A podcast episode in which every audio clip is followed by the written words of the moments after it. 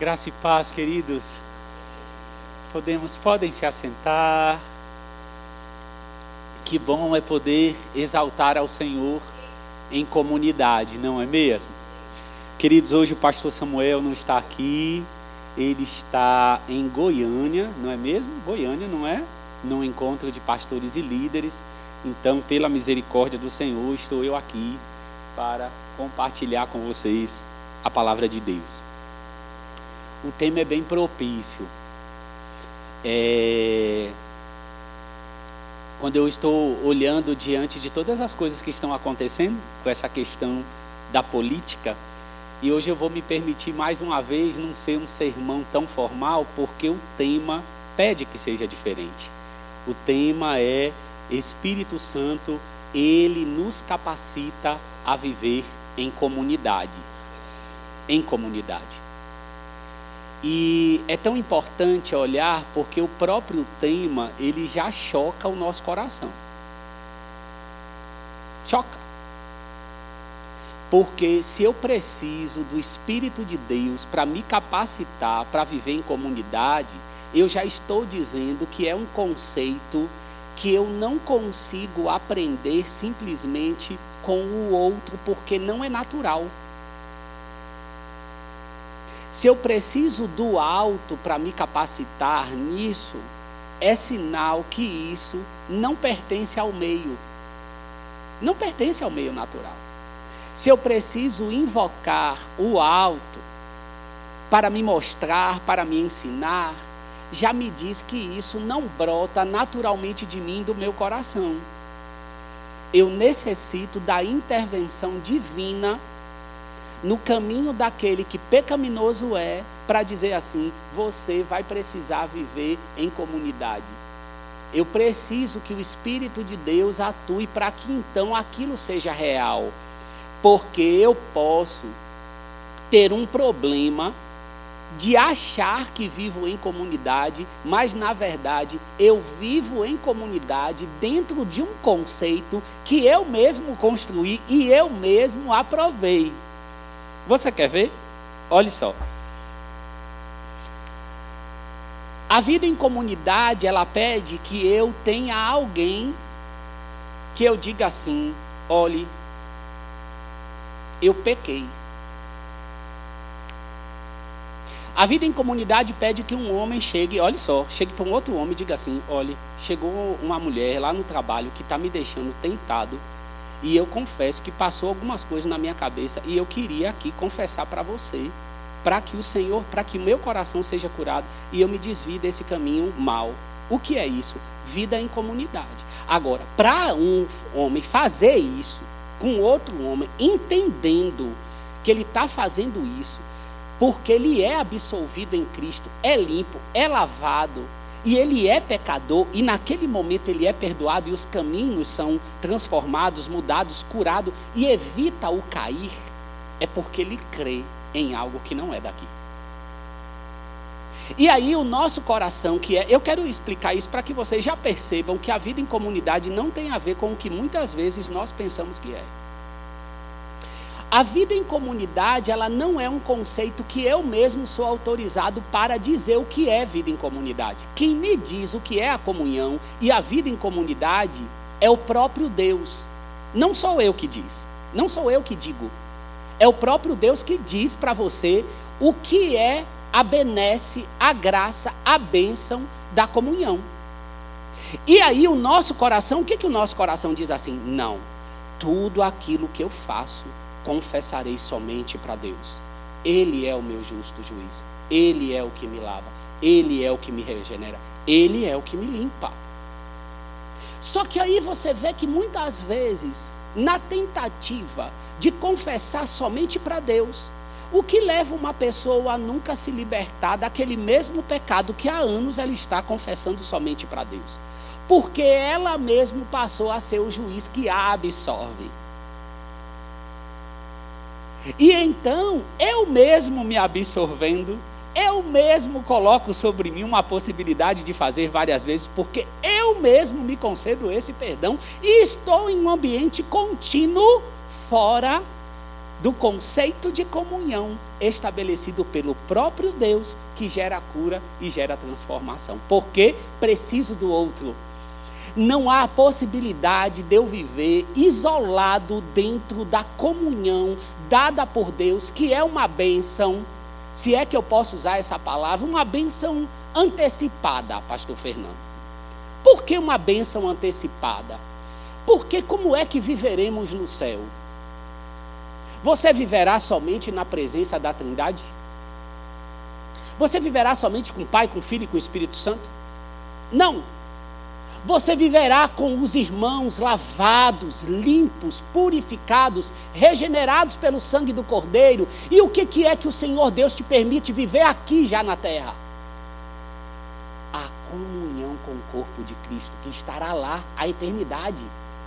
É o Senhor Deus chegando para os seus filhos e dizendo: Eu estou te presenteando com algo que eu poderia te dar somente na eternidade, mas eu te dou aqui. E o nosso coração pecaminoso diz aqui: sai para lá.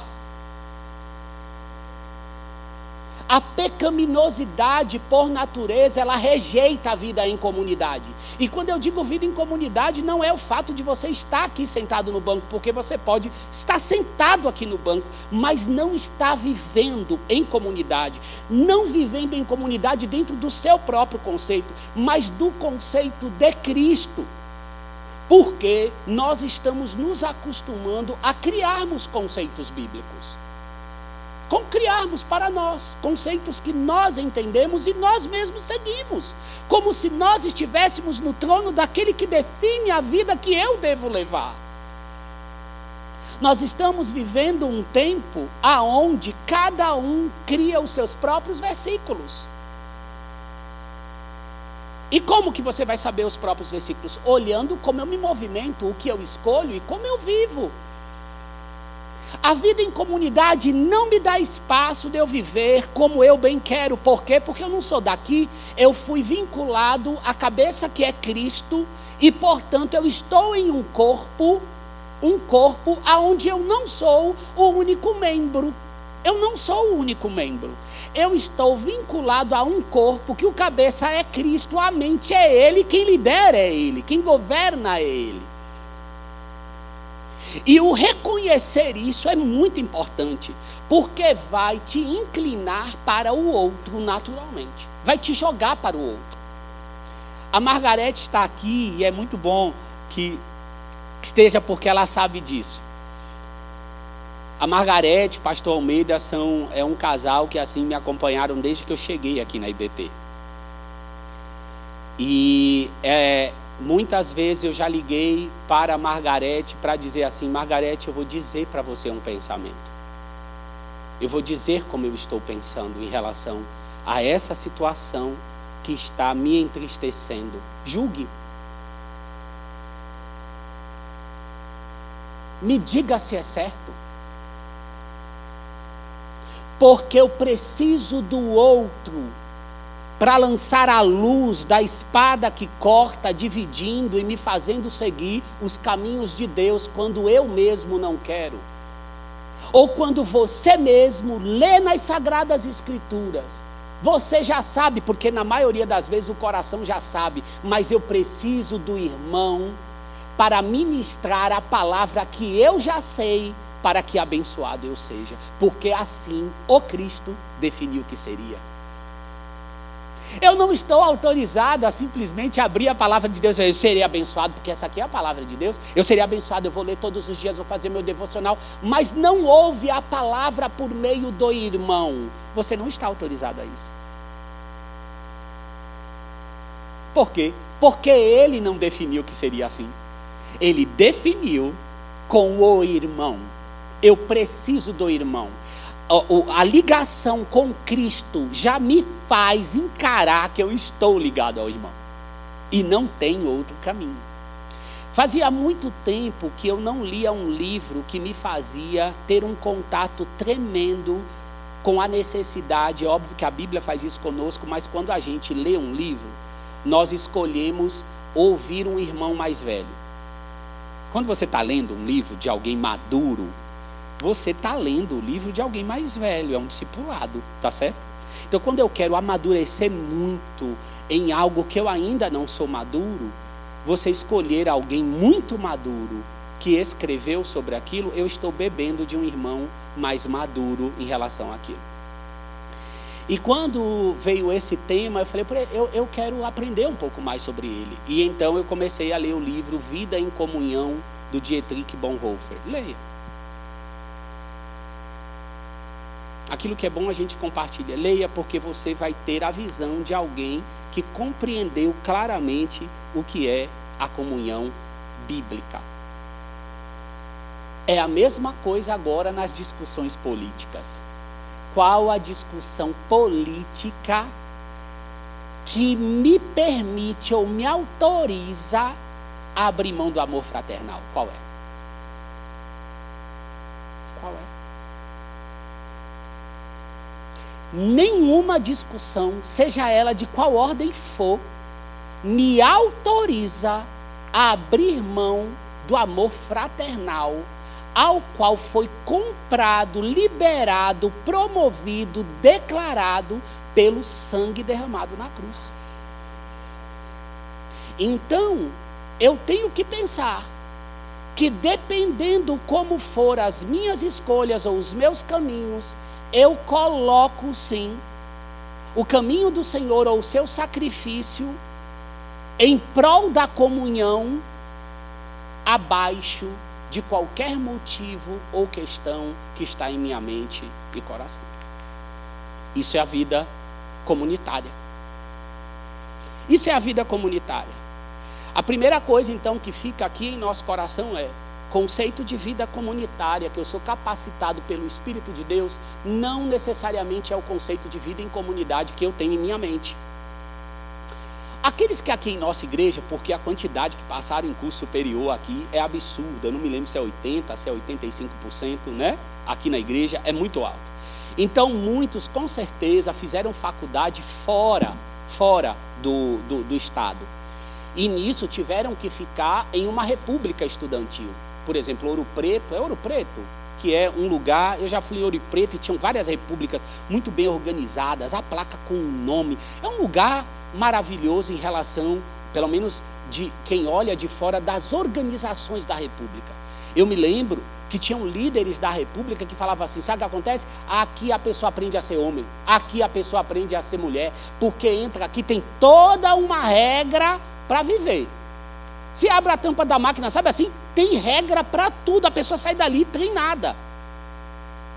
Mas isso não é a vida em comunidade que eu estou falando nessa manhã.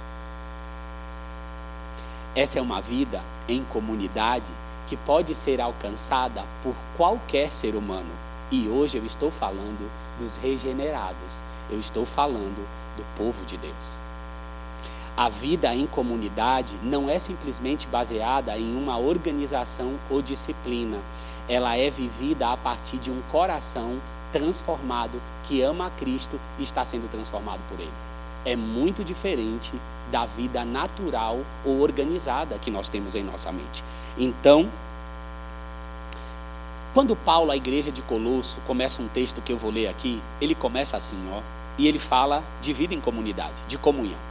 Ele começa assim: como povo escolhido, santo e amado. Olha só, como povo escolhido, santo e amado. Eu estou falando desse, da vida em comunidade dentro desse povo. Escolhido, santo e amado. Escolhido por quem? Por Deus, que vive nas instruções do Senhor Deus, que é escolhido, separado, santo e amado. Aqui eu já defino, eu já digo aonde está a questão. Um povo separado para viver com Deus e viverá durante toda a eternidade, sendo transformado à sua imagem. Então, tem horas que o nosso coração diz assim, ó, quer saber, eu vou mudar de igreja. Sabe por que eu vou mudar de igreja? Porque nessa igreja aqui não tem comunhão não. Não tem comunhão, não. Aí Cristo vem e diz assim: não tem comunhão. Em qual conceito? No conceito ideal que você tem aí? Ou no meu conceito que já estabeleci antes mesmo de você nascer?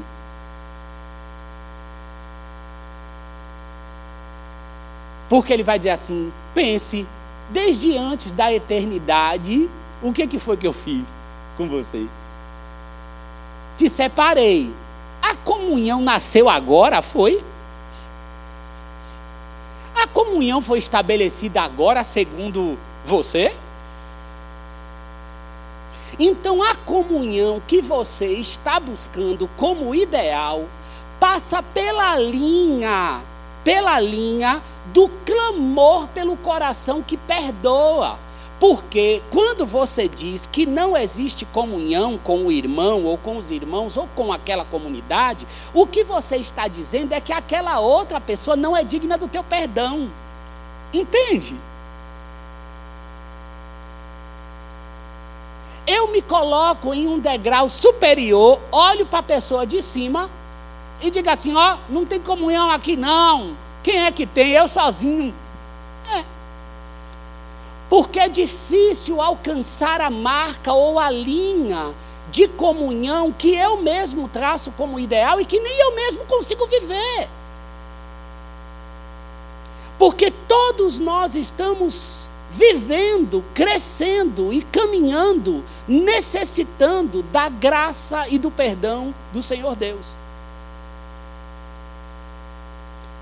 Então é importante nós sabermos que essa comunhão, ela não é liberada simplesmente pela minha mente ou pelo meu coração. Ela já é, tá bom? Então assim, ó, uma coisa que é importante, quando a gente diz assim, ó, nós precisamos muito de unidade. Precisamos muito de unidade. Gente, é realmente, eu estou entendendo o que, que eu estou dizendo e o que, que você está dizendo que a gente precisa de unidade. Mas a unidade, ela já existe, entende? Porque Cristo colocou todo mundo que regenerado foi no mesmo corpo. Quando eu acho que não tem unidade, eu não estou pegando os membros e tirando do corpo. Então a unidade ela é estabelecida pelo próprio Deus quando ligou todos nós pecadores que perdoados somos todo mundo junto.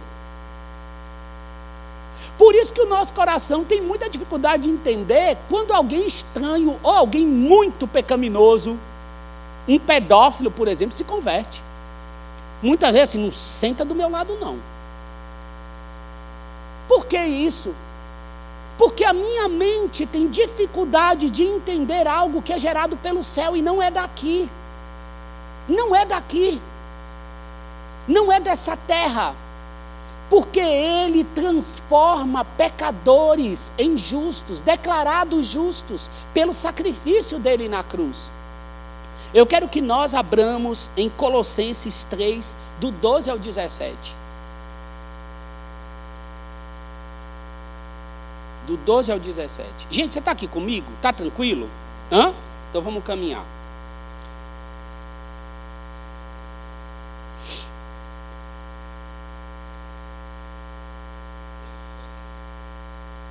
Diz assim, ó, portanto, portanto, eu vou ler bem devagar e eu vou parar e a gente vai conversar. Diz assim, ó, portanto, como povo escolhido de Deus, santo e amado. Quando eu olho esse texto aqui, eu já paro assim, ó, quem é esse povo escolhido de Deus, santo e amado? Quem é? É o povo convertido, ligado a Cristo e ligado ao irmão, em Cristo e por meio de Cristo por meio do sacrifício vivo e santo de Cristo. É esse que é o povo. É essa que é a pessoa que Paulo está falando. Em seguida, o que, que ele diz? Revistam-se, revistam-se de profunda compaixão, bondade, humildade, mansidão e paciência. Ele não está dizendo assim, gere, gere a mansidão, querido, gere a bondade, gere a humildade e paciência. Revistam-se, vista a roupa, se lança na roupa que disponível está. Você já viu o videozinho? Agora que eu estou com casamento marcado, você vê um monte de vídeo de casamento.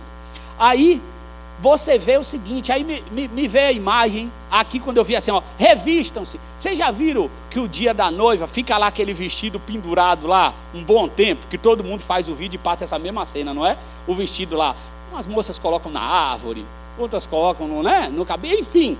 E aí, qual é a visão disso aqui? é: tá lá o vestido, disponível, teu, pertencente a você, mas agora o que é necessário? Veste, querido. Entra dentro da roupa, porque ela é tua. Não está dependendo de você para construí-la, para comprá-la. Ela já está gerada, já está disponível. A vida em comunidade, a vida desse povo já existe e continuará na eternidade. É uma verdade. Não está dependente de mim. Então é, revistam-se, na maior parte das vezes, dos nossos problemas, como vida em comunidade, está no fato de eu não querer vestir alguma roupa. E aí eu preciso de um outro irmão mais maduro para dizer: veste a roupa. É tu que não quer vestir. Tu não quer vestir a roupa. Aí tu sai todo quebrado. Revistam-se da profunda compaixão, bondade, humildade, mansidão e paciência. Aí vai entrar agora em seguida, ó, suportem-se. Suportem-se uns aos outros. E o que é suportar um outro? Mantém o outro firme, mantém o outro em pé, mantém o outro ereto.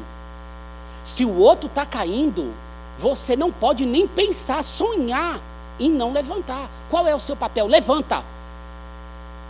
Esse que Cristo ligou você ao outro é suportem uns aos outros. Não está dizendo o texto assim, só ore pelo outro. Só ore pelo outro. Só ligue. Pra... Mantenha o outro em pé. A queda dele me gera dor a queda dele me gera sofrimento. Eu estou no mesmo corpo. Suporta o outro, mantém o outro em pé. E você vai perceber que não dá manter o outro em pé só participando de tudo, de tudo por telefone online. Não é. Não estou falando que não é necessário o que não podemos fazer. Mas existe a importância da presença física. A outra coisa que vem em seguida é perdoem as queixas que tiverem uns com os outros. Você pode imaginar? Que aí eu estava pensando assim, tu tem uma queixa contra o irmão, aí tu já pensa 10 pessoas que tu quer falar, né? A queixa do irmão que tu tem contra ele. E aí o evangelho diz assim, ó, perdoa as queixas que tu tiver contra os outros. Tu fica no meio do caminho, não fala para ninguém. Entendeu? Quando você lê esse texto, você fala: Meu Deus, perdoa a queixa que tu tem contra os outros. Perdoa a queixa que tu tem contra os outros. Perdoa a queixa. Tu já viu quanta queixa que a gente tem? É muita queixa, irmão. E aí o texto já diz assim: perdoa. E aqui eu estou falando sobre vida em comunidade. E eu sei que isso só é possível porque o Espírito de Deus faz com que essa palavra que eu esteja dizendo seja iluminada no seu coração. Porque eu sei que eu não tenho a capacidade de fazer isso aqui sozinho. Em seguida é: perdoem como o Senhor lhe perdoou. Acima de tudo, porém, revistam-se do amor que é o elo perfeito. Que amor que é esse? Amor de Deus. Aqui está falando de um amor de Deus. É um amor que provém de Deus, que é derramado em nosso coração por Deus, capacitado por Deus.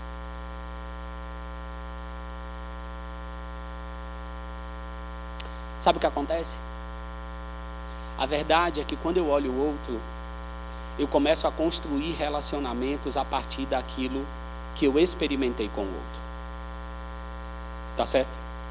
Uma certa vez, ó, que eu estava chegando aqui na igreja, eu me lembro que eu sentei naquele banco ali de trás. Gente, e eu de verdade, quando eu participava dos cultos, aí eu levantava a mão, eu pulava mesmo, sabe? Eu louvava seja Deus e tal.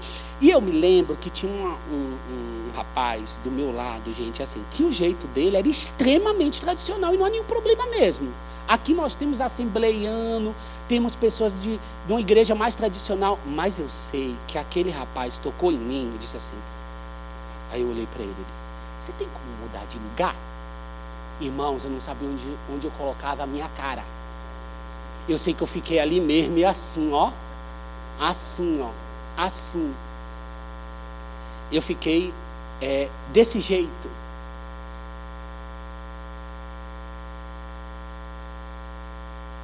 E o porquê eu estou dizendo isso?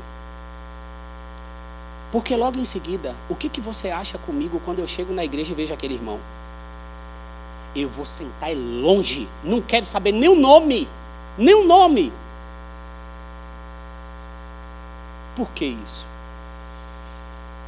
Por que acontece assim? Por que é dessa maneira? Porque o filtro natural do meu olhar não é a partir do que ele tem direito por meio de Cristo, mas o que ele tem direito à luz da minha própria justiça. Eu privo ele do relacionamento comigo agora porque eu não gostei. Eu privo ele de qualquer conhecimento em relação a mim e eu a ele porque eu não gostei dessa atitude. Então, o que isso quer dizer? Que eu não estou olhando o outro à luz de que ele já tem o amor por direito meu, a despeito de qualquer que seja a atitude. Eu não tenho o direito de privá-lo da vida e da bênção da comunidade, da vida em comunidade. Porque eu preciso olhar o outro à luz do sacrifício de Cristo, que não depende daquilo que ele oferece ou é, mas daquilo que ele foi realizado, estabelecido pelo sacrifício da cruz de Cristo. Gente, não está fácil não. Fala sério. É isso que vai nos puxando de onde nós estamos e nos tornando parecidos com Cristo.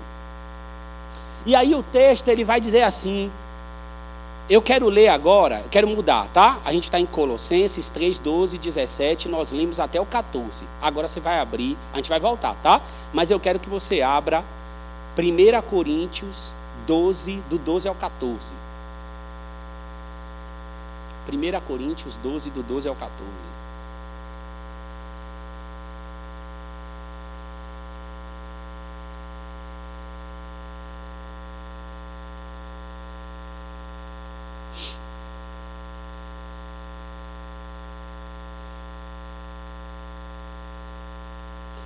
Ora, assim como o corpo é uma unidade, ou seja, em algumas versões vai estar o corpo é um, Assim como o corpo é uma unidade. Aqui está dizendo que depende de alguma atitude nossa para o corpo ser? Não, o corpo é. O corpo é uma unidade. O corpo é um.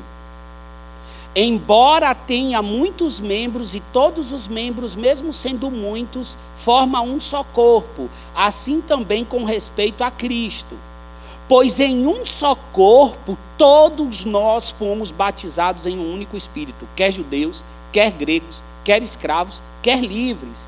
E a todos nós foi dado beber de um único espírito. Olha só o espírito aqui. O corpo não é feito, não é feito de um só membro, mas de muitos. Que a paz de Cristo, aqui, desculpa. Agora eu vou voltar aqui para Colossenses. Colossenses 3, 15. É que eu queria mostrar para você. Mas fala assim, pastor, mas você já disse tanto isso. Ah, mas gente, mas tem que ler de novo, para entender que não é mesmo, sozinho. Que já existe. A comunhão já existe. A unidade já existe. Ela está estabelecida. E eu, como membro, cultivo, me revisto, desfruto, avanço nisso. O 15, que a paz de Cristo seja o juiz em seu coração, visto que vocês foram chamados para viver como? Viver como aí? Hã? Em um só corpo. Vocês foram chamados para viver em paz como membros de um só corpo. Viver em paz, em paz como membros de um só corpo. E sejam o que? Agradecidos habite ricamente em vocês a palavra de Cristo. Ensinem e aconselhem-se uns aos outros com toda a sabedoria e cantem salmos, hinos, cânticos espirituais com gratidão a Deus em seu coração. Tudo o que fizerem, seja em palavra e em ação, façam em nome do Senhor Jesus, dando por meio dele graças a Deus Pai. É curioso porque aqui está dizendo assim: habite ricamente. Habite ricamente o quê? Habite ricamente vocês a palavra de Cristo. Aí depois vem o quê? ensinem e aconselhem uns aos outros. Por quê? Porque tem aconselhamento que eu vivo em comunhão que não me ajuda a habitar ricamente a paz.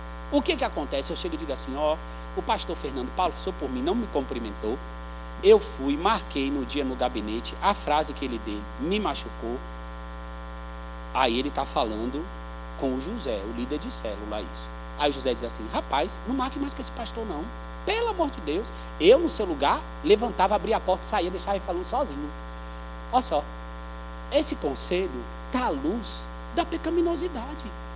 Esse conselho já é o que aquela pessoa sentiu e não fez. Então, a forma de eu viver em comunidade só tem uma.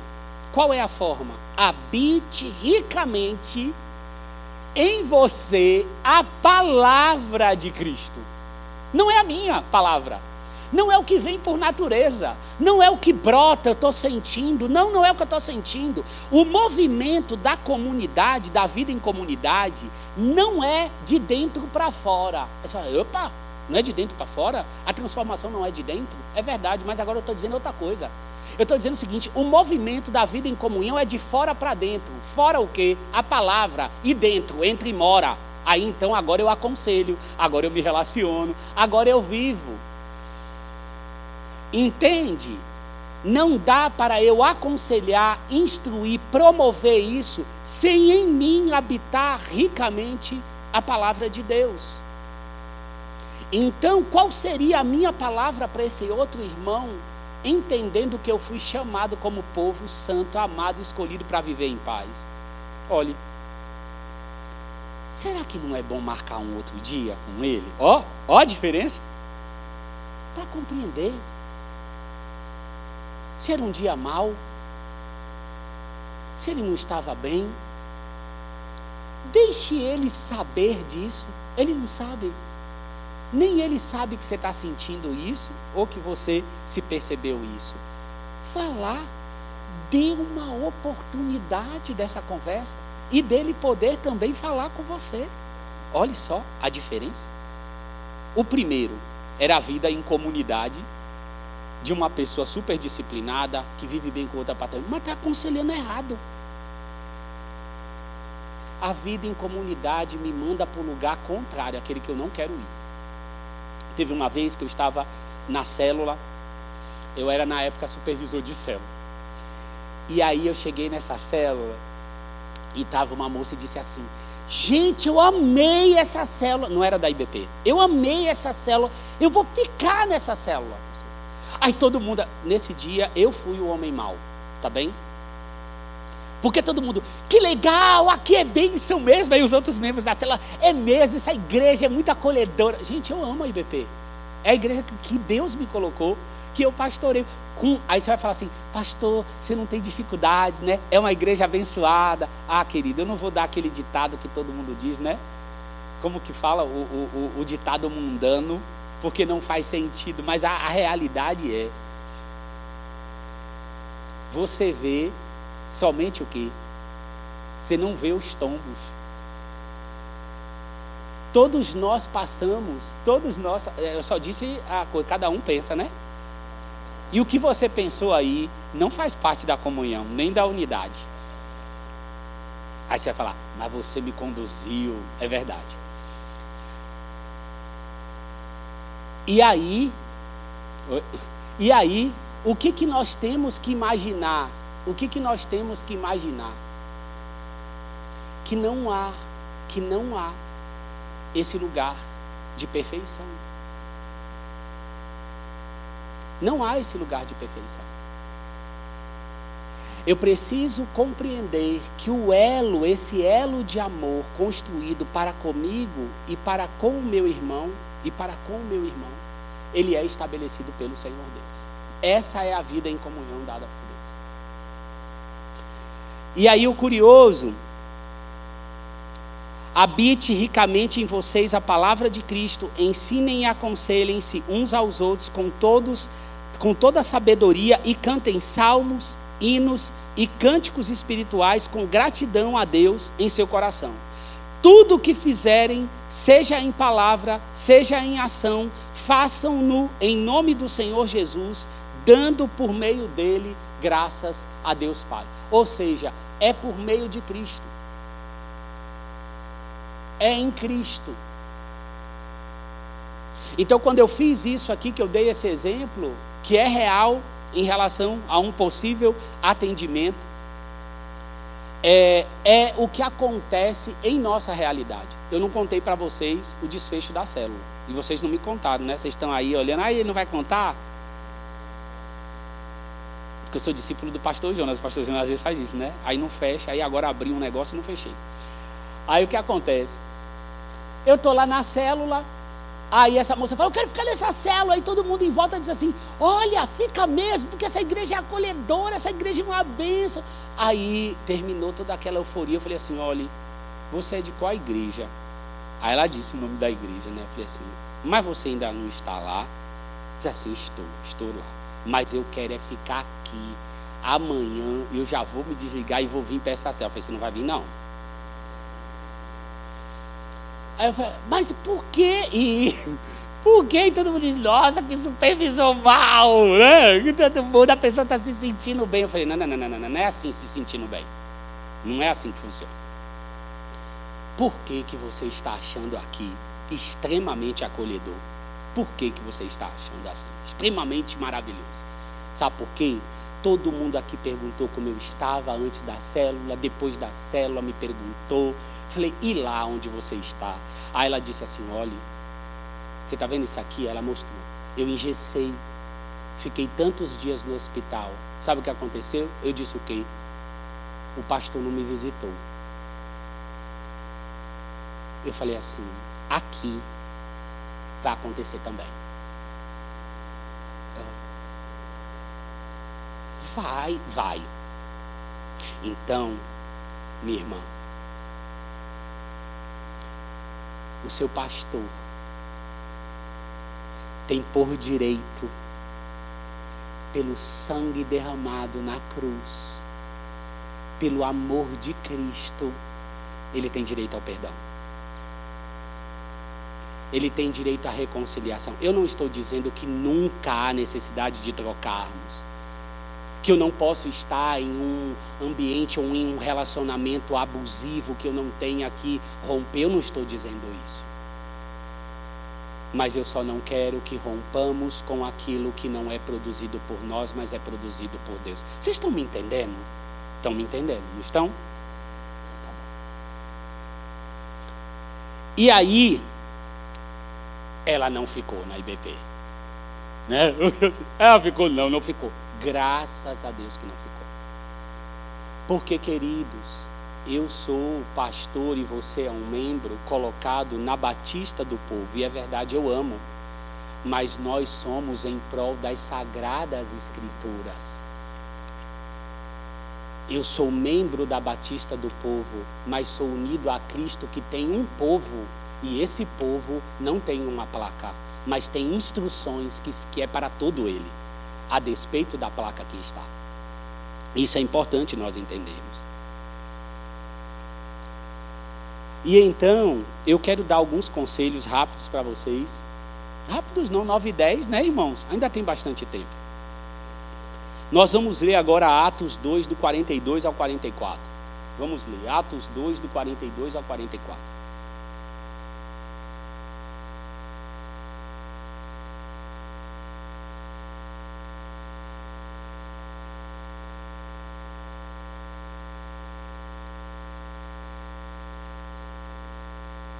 Diz assim: eles se dedicavam, perseveravam ao ensino dos apóstolos e à comunhão, ao partir do pão e às orações.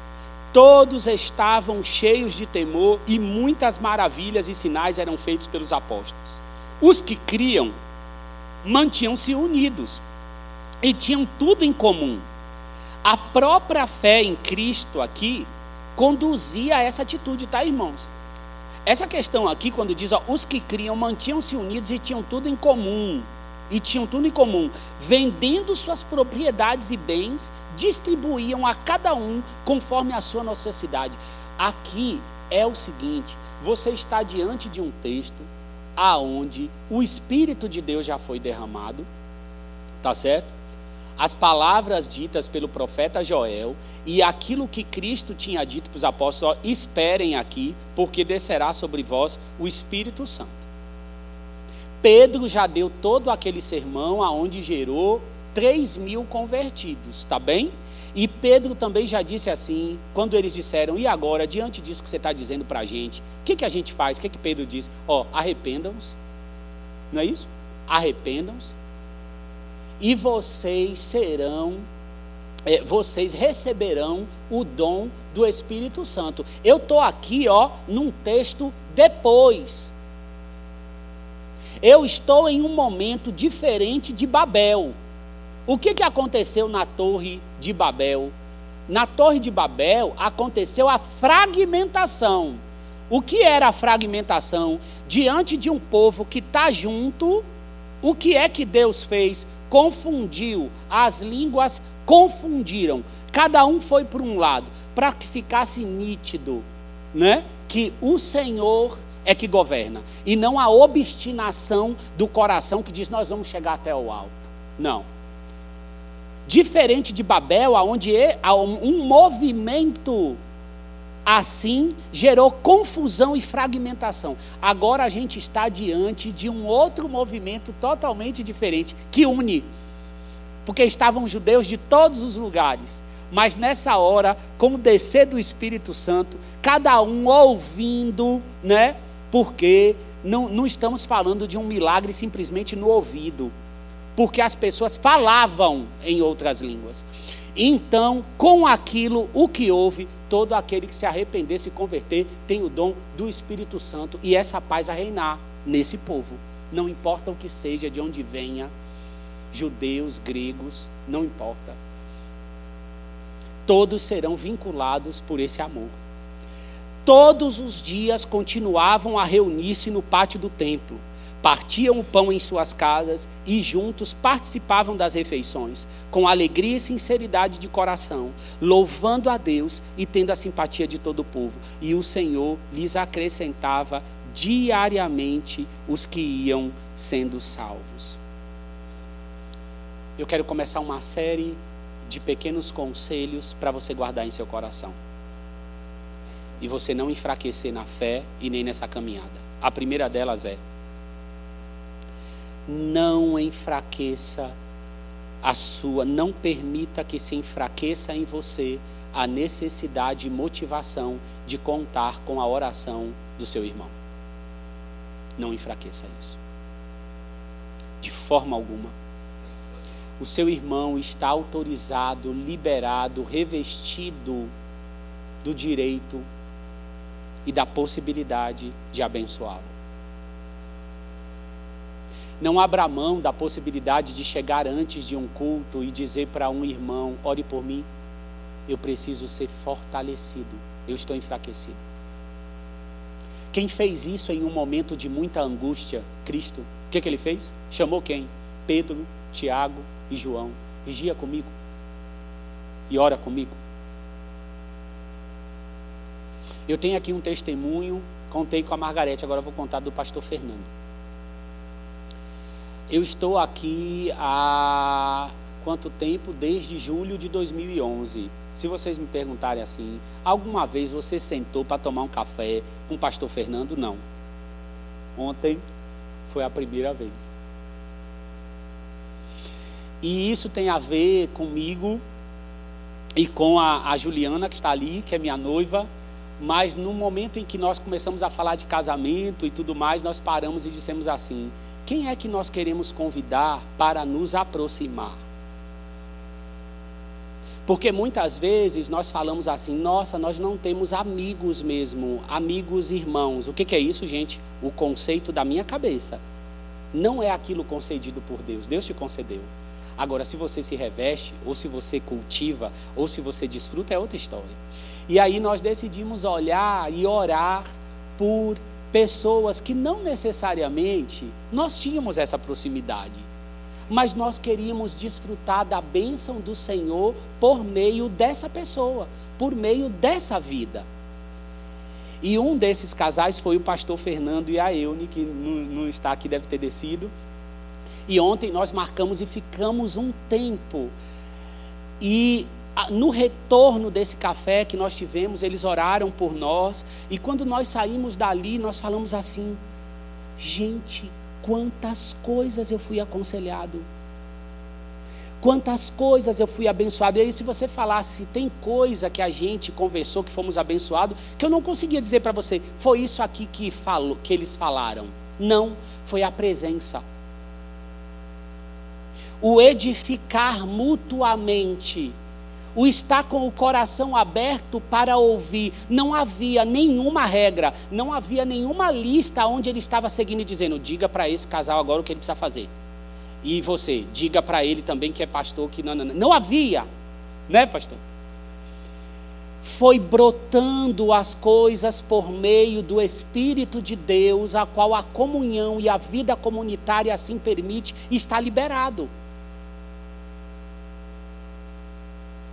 Então, será que não existem pessoas à sua volta, irmãos ou irmãs, que você olha, a igreja é grande e você diz assim: eu gostaria de desfrutar da amizade, da influência desse irmão, da bênção de estar com. Ao invés de você sempre dizer: eu não tenho ninguém, eu não tenho nenhum casal, eu não tenho nenhuma pessoa que eu tenho esse grau. Outra coisa, desfrutar da vida em comunhão dá trabalho. Porque às vezes a gente diz assim: eu não quero intimidade com ninguém, não, eu não quero tal, tal, tal. Sabe o que é que você não quer? Você não quer investir tempo. Por quê? Porque você está fazendo com o seu tempo inúmeras outras coisas. E ter que parar. Ali foi o primeiro encontro. Eu posso dizer que eu tenho um grau de intimidade muito grande com o pastor Fernando? Não. Mas eu diria, nós construímos ali, foram o quê? Fomos para tomar café da manhã. Aí depois nós almoçamos. E depois ficamos mais um tempo. Quer dizer, é, foi gostoso. Fomos abençoados. Então, assim, não abra mão dessa bênção que disponível está de falar assim: tem como você orar por mim? De você ligar para o outro e dizer: ore por mim agora por isso aqui que talvez você tenha sempre pensado assim: eu mesmo me abençoo, eu mesmo oro, eu sou sacerdote. Querido, confunde os conceitos, não, não dá trabalho para a gente não, desse jeito. Né? Uma coisa, não tem aquele ditado muito sábio: uma coisa é uma coisa, outra coisa é outra coisa. É muito sábio esse ditado. Quando bem colocado, ele é de uma sabedoria enorme, não é, pastor? Uma coisa é uma coisa, outra coisa é outra coisa. É verdade, você pode orar por algo, você pode declarar algo, mas não isenta a bênção do irmão de você pedir para o outro interceder e orar. E você às vezes entrar no culto com essa pegada assim de dizer, Senhor, por quem é aqui que eu vou orar hoje? Hum? Fala comigo. Quem é que está? E você ir lá e fazer isso. Porque o Espírito Santo vai guiando a sua comunidade. Você às vezes sentia o peso de um pecado, mas não confessa para o irmão, confessa só para Deus, e aí você percebe que você já está nesse pecado há anos, porque não há confissão, você não confessa, você não procura um irmão mais maduro. Mais maduro, eu não estou dizendo que você vai sair contando para todo mundo, não, viu? Não é isso não. Porque nós temos no corpo de Cristo pessoas mais maduras. Outra coisa, viu? Eu estou habilitado a ouvir sim a confissão de um irmão, desde que eu também confesse os meus. Porque quando eu não confesso o meu e eu só escuto o pecado do outro irmão e digo, olha, fique tranquilo, o que é isso? Fonte de soberba. Porque eu me coloco numa posição que eu não tenho, eu sou pecador como o outro. Entende? Então, é realmente eu estou habilitado, desde que eu também entenda que eu preciso procurar o pastor Joanã também. Porque quando eu estou escutando os pecados do outro, são os ouvidos de Cristo, instruídos pela palavra de Deus e que me permite dizer: perdoado você está, meu irmão, vou te suportar agora, fica firme, fica, fica reto. Tá? Essa é a questão, essa é a bênção da vida em comunhão. Não abra mão, não abra mão, não enfraqueça e caia por abrir mão dessa vida em comunhão. Não abra mão. Não permita, segundo, não permita que se enfraqueça em você a palavra de receber encorajamento e dar encorajamento. Tem dia que tu tá fraco e eu também tô fraco e a gente precisa ouvir um irmão, um irmão dar uma palavra para gente que é simples, besta até. Você fala, nossa, me encorajei. Mas como? Olha isso, me encorajei. O irmão só falou isso, só deu essa frase. Às vezes você vem para o culto público, o irmão encosta, coloca a mão. Deus é contigo, irmão, Deus é contigo. Mas Deus é comigo mesmo.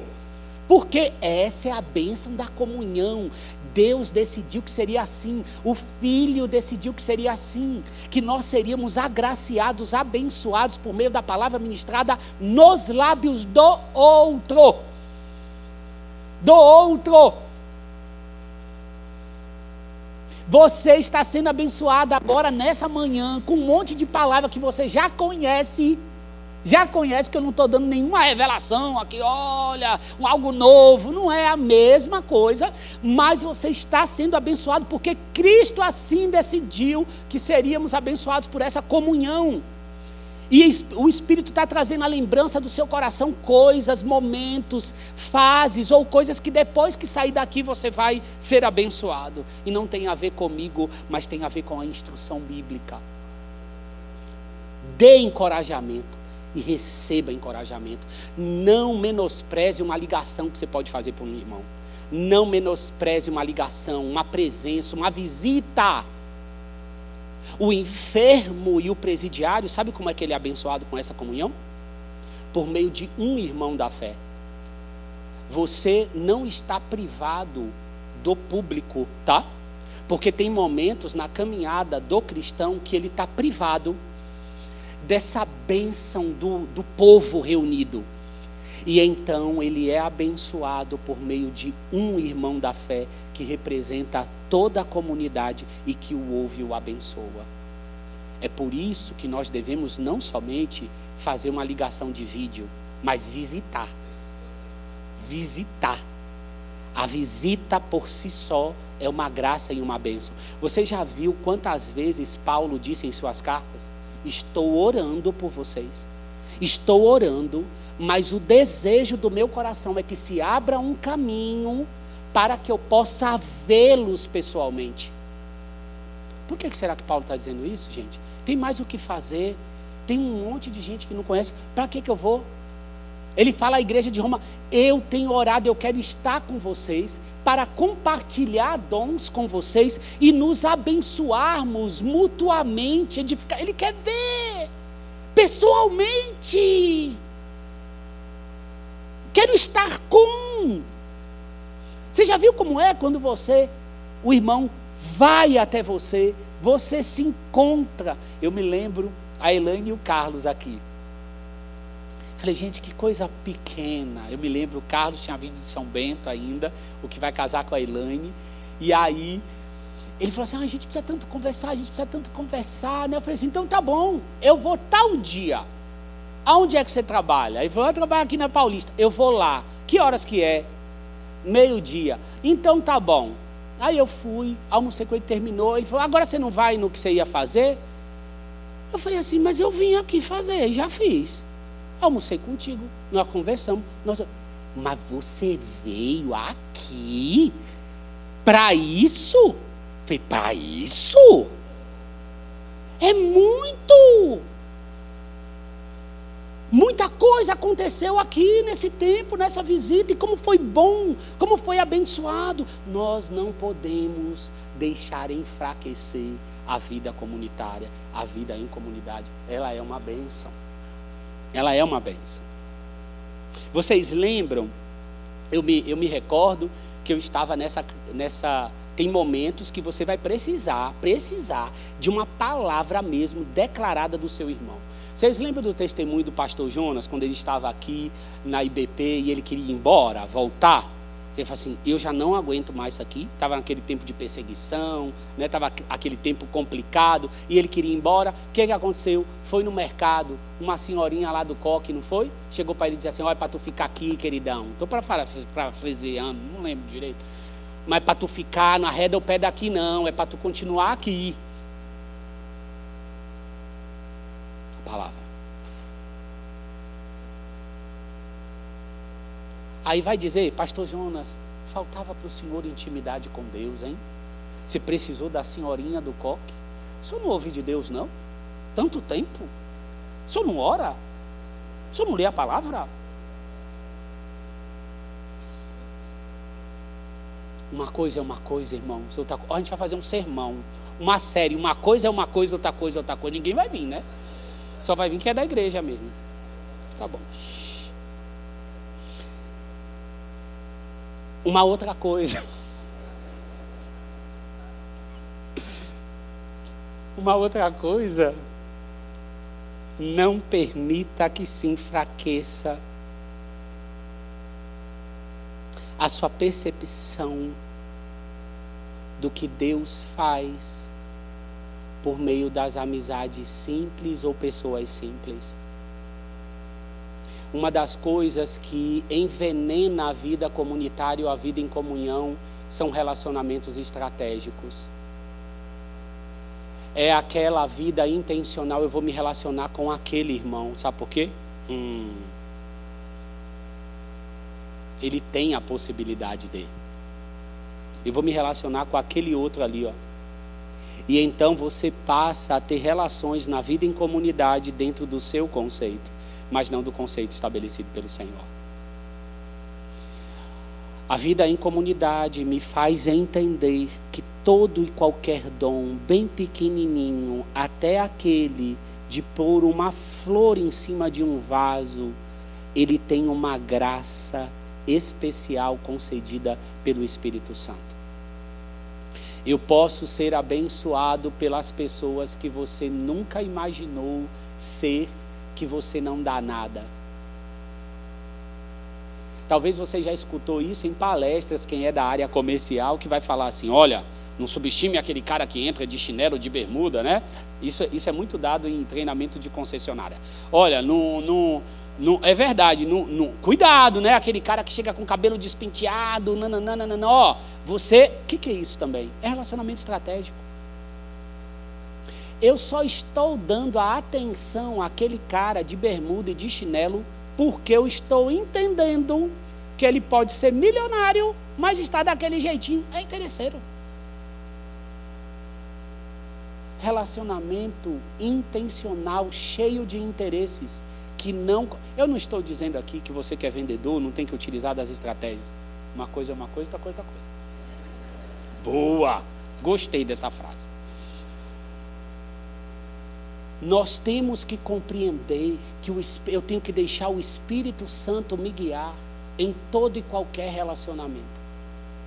Para compreender como Ele quer me abençoar dentro da comunidade. Cuidado se você deixou com que uma régua de valorização entrasse em seu coração, de tal maneira que essa própria regra decide quem entra na sua vida em comunidade.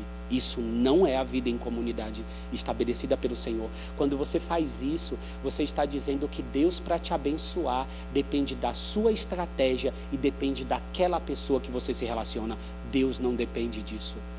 Deus que o abençoa por meio da vida em comunidade, do simples, daquele que é mais robusto, do intelectual, daquele que não. É o Senhor Deus que nos abençoa pela vida em comunidade. Não permita que essa soberba ou esse orgulho resida em seu coração e defina com quem você se relaciona, como se a vida em comunidade fosse definida pela sua estratégia. Não é. É em Cristo e por meio dele é necessário crescer na vida em comunidade. Eu não sou autorizado a entrar na vida em comunidade e estagnar. Eu preciso crescer nessa vida em comunidade.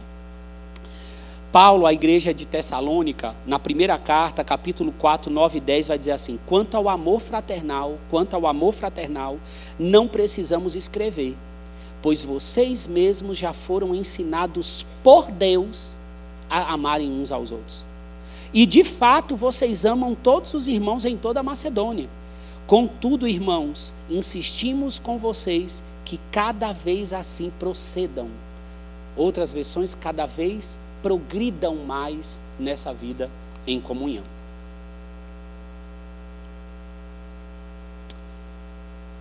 Não enfraqueça a existência a existência do perdão e da vida em comunhão diante das decepções. Talvez o que mais vai te capacitar a viver em comunhão é quando o irmão te decepciona, ou quando o outro gera frustração ou decepção, porque você só tem dois caminhos.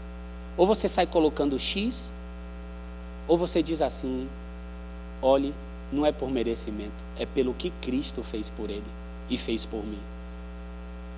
Então, a decepção e a frustração não te libera para se isolar, não te libera para mudar de denominação, não te libera para mudar de igreja. A decepção, ela divide as águas do conceito de vida em comunhão ou vida comunitária. Você pertence ou você é o melhor? Você pertence ou você está, na verdade, diante de uma escolha: se perdoa ou não perdoa. Precisamos dar nomes corretos àquilo que sonda ao nosso coração e que pode privar da vida comunitária. Uma outra coisa que eu quero fechar, poderíamos falar muito, muito tempo, né? Mas vamos ter mais três ministrações com esse mesmo tema, mas com certeza vão para outros lugares. Vocês vão desfrutar hoje.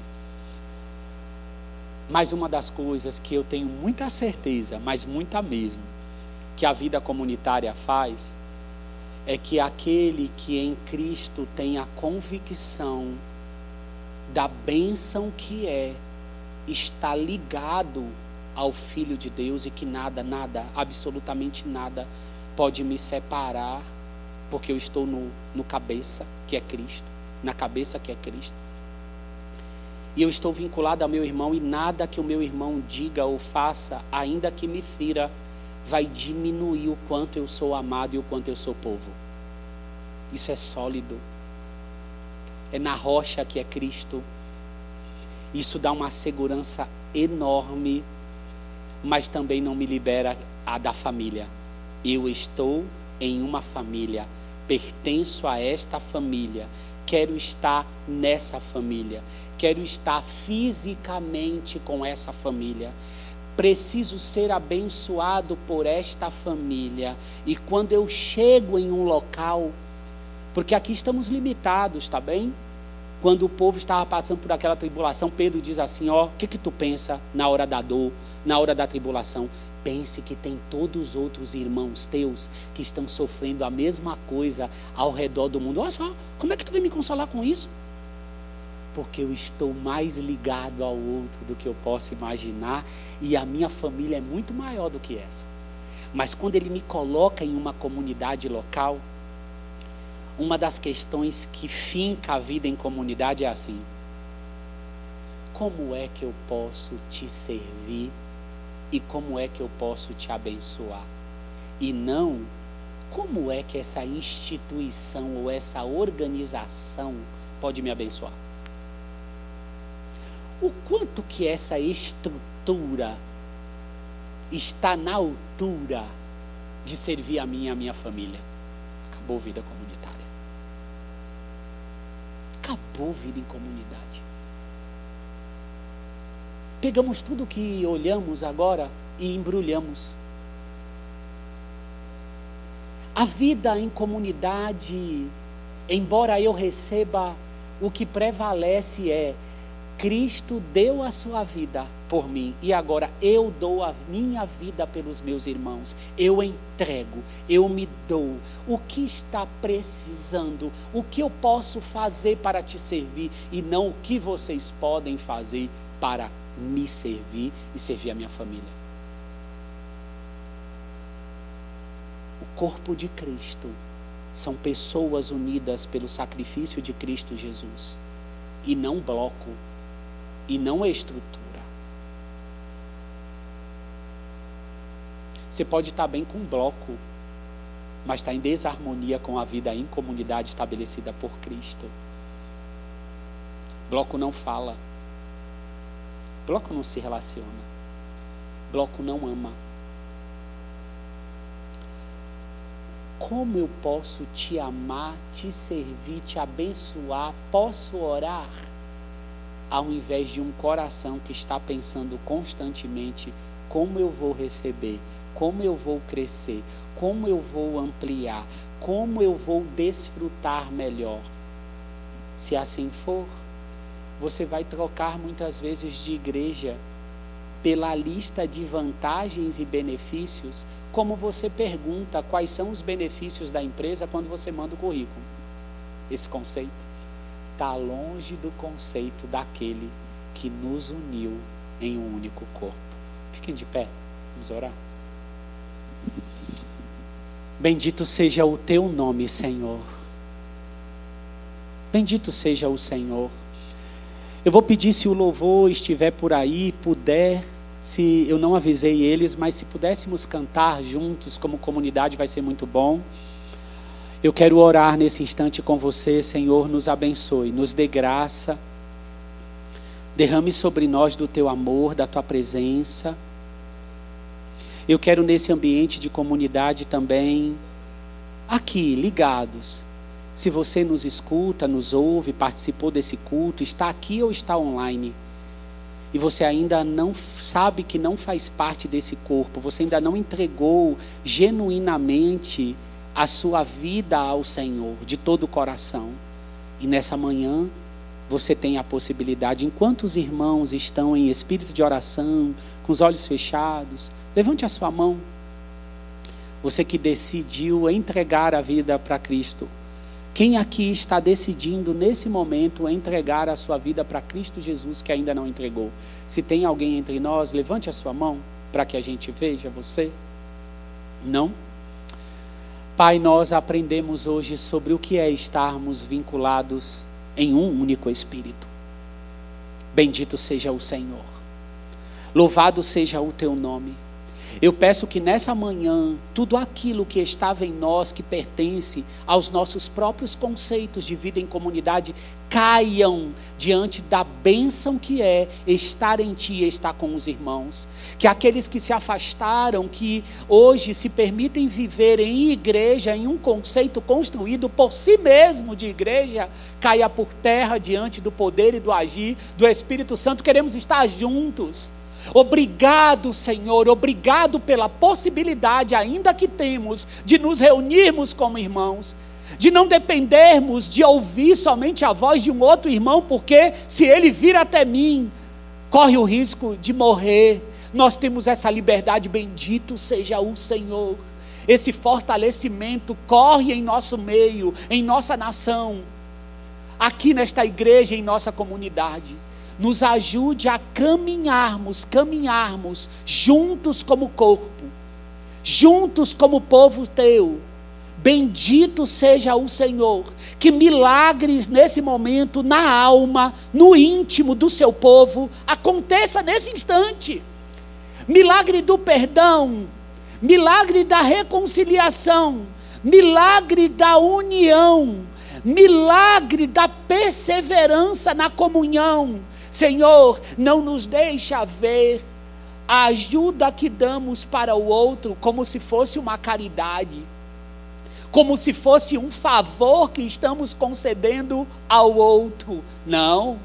Quando nós abençoamos uns aos outros por meio do nosso trabalho ou das nossas finanças, nós estamos gozando do maior privilégio, que é ser a sua atitude, ser o Senhor para o outro. Bendito seja o Senhor. Não somos pessoas que fazem somente caridade, não. Nós entregamos aquilo que recebemos, o amor do Senhor.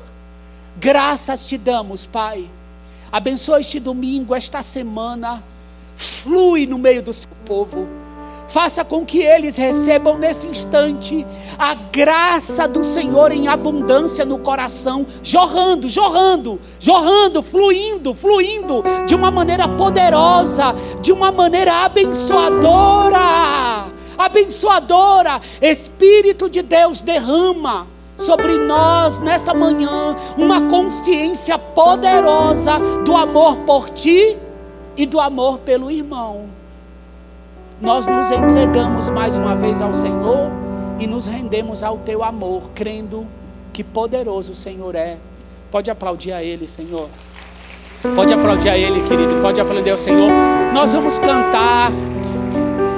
E eu quero que você cante agora com seu coração vinculado a essa a esse ministério.